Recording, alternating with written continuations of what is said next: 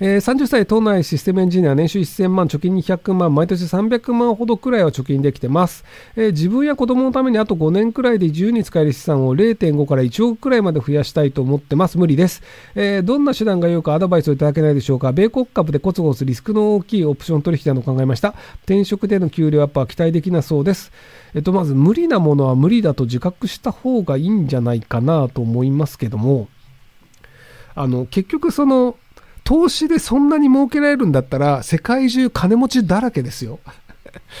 で、要はその、あの、投資で儲けた人もいます。でも、投資で儲けられなかった人の方が多いです。で、一番その資産を増やしやすいのは、あの、その、要は、えー、普通のその資産が今のところ貯金200万円ぐらいの人であれば、働いた方が簡単に増えます。あの資産が1000万とか1億とかの大台に乗るのであれば、じゃあ資産が資産を生んでっていうのでいけるんですけど、その株の才能がないとすると、その株の才能のある人と戦わなきゃいけないので、そうするとその株の才能のある人って、例えばじゃあその株で儲けてますって人は専業で株やってるわけですよ。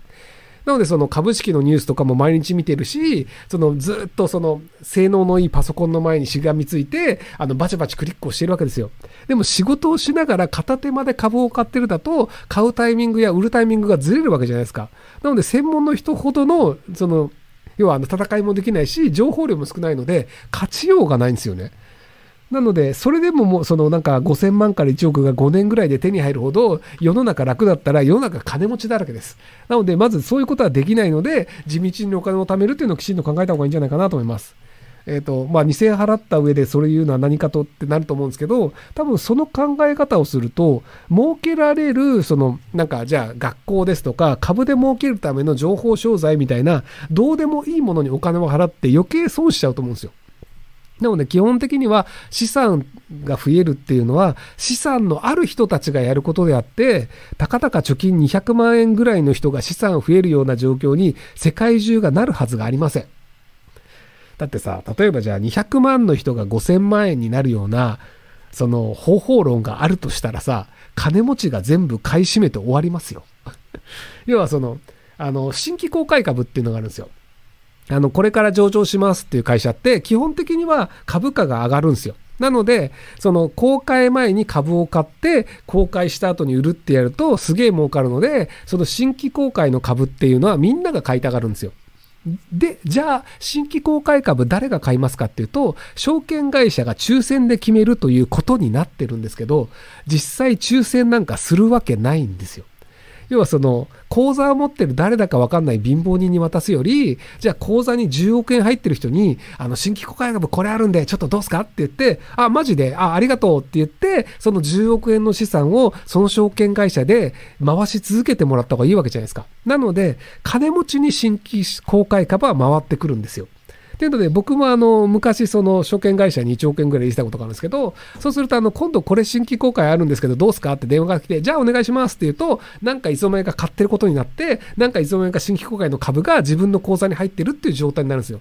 で、僕、その、あの、ズボラなので、新規公開の株を売ることを忘れるっていうことが結構あって、その新規公開の瞬間は上がったんだけど、ほっといた半年の間に株価下がってるみたいなのもあるんですけど、まあそれは置いといて、っていうのがあるんですけど、っていう感じで、そのお金持ってる人ほどのところにそういういい話は来るんですけど、お金のない人のところにはそんな話は来ません。なので、そこら辺の現実は見極めた方がいいんじゃないかなと思います。えー、36歳男です。今の政権、政治が今の世の中に合ってないと思うんですが、ひろきさんどう思いますか？いいえ。えっと、今の政権は日本人の多くが投票した人が政治家になり、その政治家が決めたのが今の総理大臣であり与党なので、なので今の世の中が反映しているものが今の政権だと思います。えっと、36歳の方だとすると、平均年齢からすると、だいたい13歳ぐらい低いので、なので、あの、要は今の日本人っていうのはまず50歳ですと。で、あの、要は、働くというのをやってない女性の人たちが、50歳以上の女性って働いてない人が多いので、働かない人が多いですと。で、60、70、年金もらってる人が多いです。で、50歳ってことは、まあ、あと10年ぐらいで引退します。っていう人たちが基本的に普通の日本人です。今、その36歳男性の人って自分が普通の日本人だと思ってらっしゃると思うんですけど、年金もらってる、引退間近、働かない。で、体動かない。子供とかもう産めません。っていうのが普通の日本人です。なので、そういう普通の日本人が理想と思う形っていうのが、今の日本の政治です。えー、完璧主義リセット壁があり何事も継続できません。打開するきっかけを模索していますがひろゆきさんのご意見をお聞かせください。えっと完璧主義である自分というのに酔ってるだけで別に完璧主義じゃないと思うんですよね。あの完璧主義であればその継続をすること自体も完璧にこなすっていうのもできるわけですよ。例えばその転職癖があるとかであれば、じゃあこの会社にいて出世しよう、出世をするためには何が必要で、そのためには自分はどういうスキルを得て、どういうじゃあその営業なりの数字を上げなきゃいけないかっていうのを考えて、それに対して達成すればいいわけで、それができてないっていう時点で、残念ながらあの完璧主義と言ってるだけの完璧ではない無能な人なんですよ。なので、そのなんか、自分がその完璧主義で完璧をこなそうとしてて、それがうまくいかないのはその場所が悪いとかじゃなくて、あなたの能力が足りてなくて、残念ながら完璧主義になりたいけど、完璧なことができないぐらい無能であるというのを自覚をして、できることをちょっとずつ積み重ねるっていう風にした方がいいと思うんですけどね。ペイパルの創設者が人はゲームとネットと覚醒剤があればよい。政治による幸せの供給は困難だから鉄道テクノロジーで代替するべき。的なことを言ってましたが、究極的にはマトリックスやトータルリコールのように脳をいじり幸せを供給視点的でもっていれば人の営みはだいぶ見らなくなりますよね。そういう時代が到来する。はい。えー、ではシャンパンでも飲んで自由になってください。ありがとうございます。えっ、ー、と、もうすでにある種なってるんですよね。あの、要はそのインスタグラムとかツイッターとかで、なんかあの、例えばじゃあなんか美味しそうななんかタピオカドリンクを飲んで写真を上げて、そのなんかいいねがもらえて幸せを感じてる人っているじゃないですか。でもそのためにそのタピオカに関して投資をしたりとか、まあ500円とかね。で、わざわざそのタピオカ屋に行ったりとかで、お金と時間をかけて、そのいいねという数字が手に入れるというゲームを楽しんでやってるわけですよ。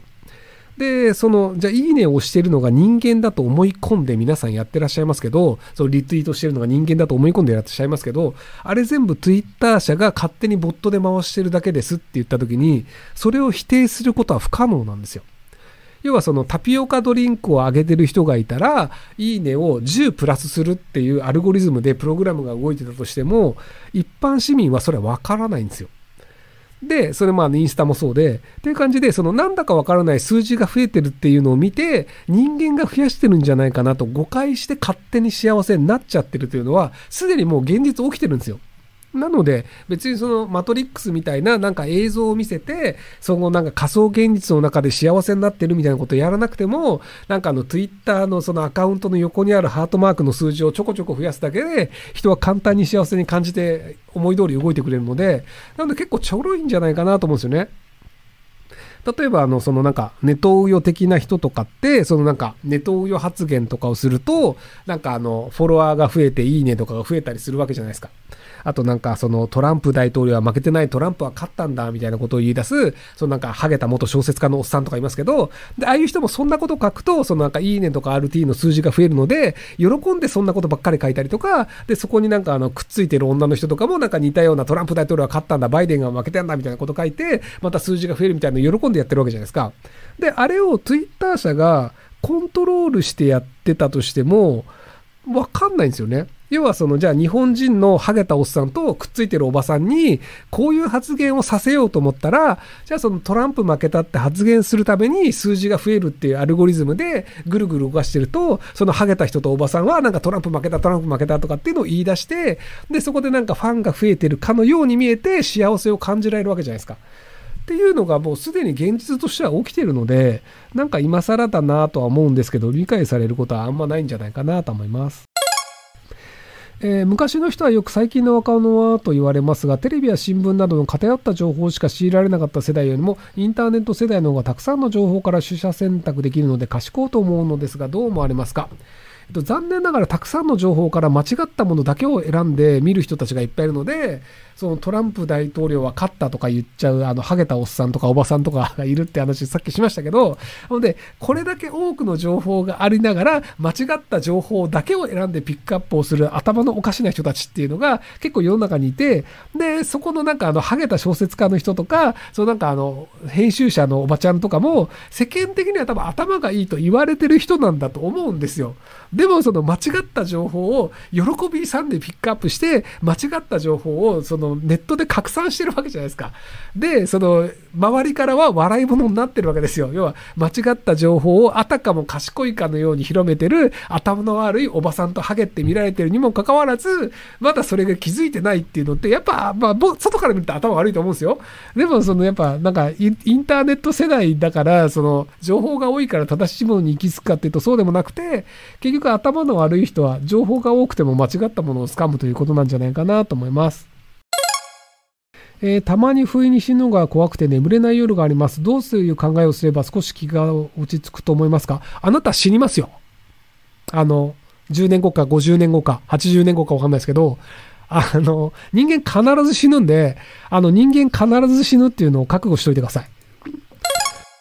えー、先日友人といじめの話になり、いじめる側の人の行動は同じでも、いじめられる人の感じ方でいじめかどうか決まるので、いじめになったりいじめにならなかったりします。ということは、いじめの本質はいじめられる人が原因なのでしょうかえっと、本質ではなくて、あの、加害者がいるということは被害者もいるって話で、要はその、まあ、いじめというのは加害者と被害者がいるんですけど、被害者が、俺被害者ですって言った瞬間、それはいじめだし、逆に言うと、その、加害者が、あの、自分が何にも感じなくて、で、被害者も被害って言ってなければ、それはいじめではないんですよ。なので別にあの、いじめられる側に原因があるとかではなくて、あの、複数の人が関わって起こる物事の場合は、複数の人がいないと成立しないので、被害者がいないと成立しないし、いじめられる人がいないといじめが成立しないって話で、別にその原因がどちらかという話ではないと思います。はい。